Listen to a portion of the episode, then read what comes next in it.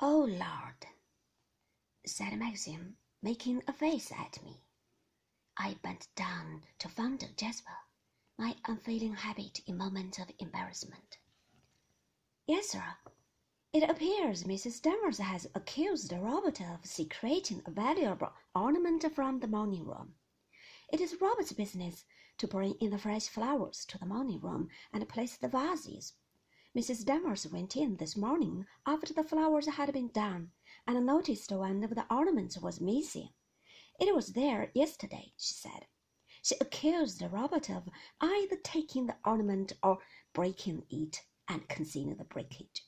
Robert denied both accusations most emphatically and came to me nearly in tears, sir. You may have noticed he was not himself at lunch. I wondered why he handed me the cutlets without giving me a plate, murmured Maxim. I did not know Robert was so sensitive. Well, I suppose someone else did it. One of the maids. No, sir.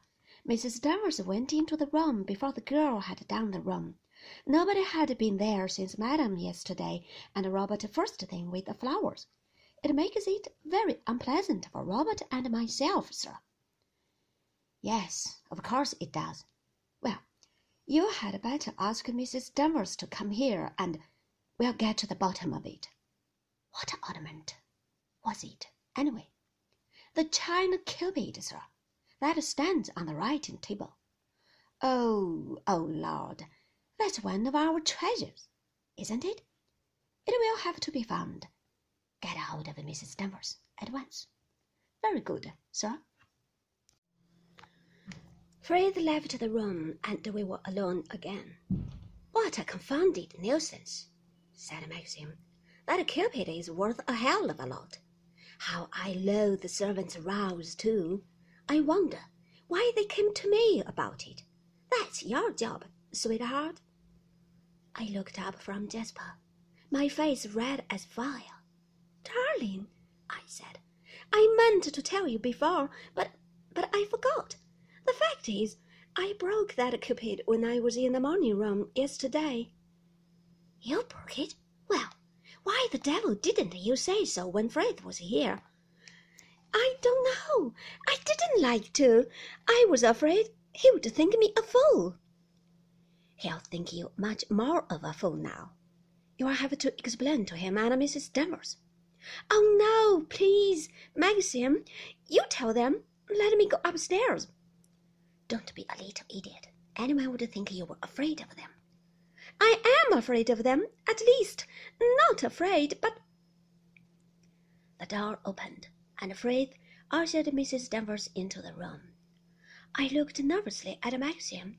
He shrugged his shoulders, half amused, half angry. It's all a mistake, Mrs. Danvers. Apparently, Mrs. De Winter broke the cupid herself and forgot to see anything said Maxim. They all looked at me.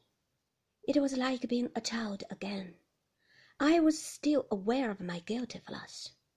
I'm so sorry, I said, watching Mrs. Danvers. I never thought Robert would get into trouble.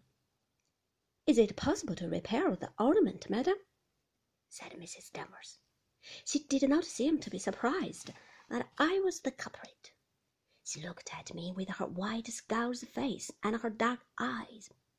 I felt she had known it was me all along, and I had accused Robert to see if I would have the courage to confess. I'm afraid not, I said. It's smashed into pieces. What did you do with the pieces? said Maxim. It was like being a prisoner giving evidence. How paltry and mean my actions sounded, even to myself. I put them all into an envelope, I said. Well, what did you do with the envelope? said Maxim, lighting a cigarette, his tone a mixture of amusement and exasperation. I put it at the back of one of the drawers in the writing desk, I said. It looks as though Mrs. De Winter thought you would put her in prison, doesn't it, Mrs. Danvers?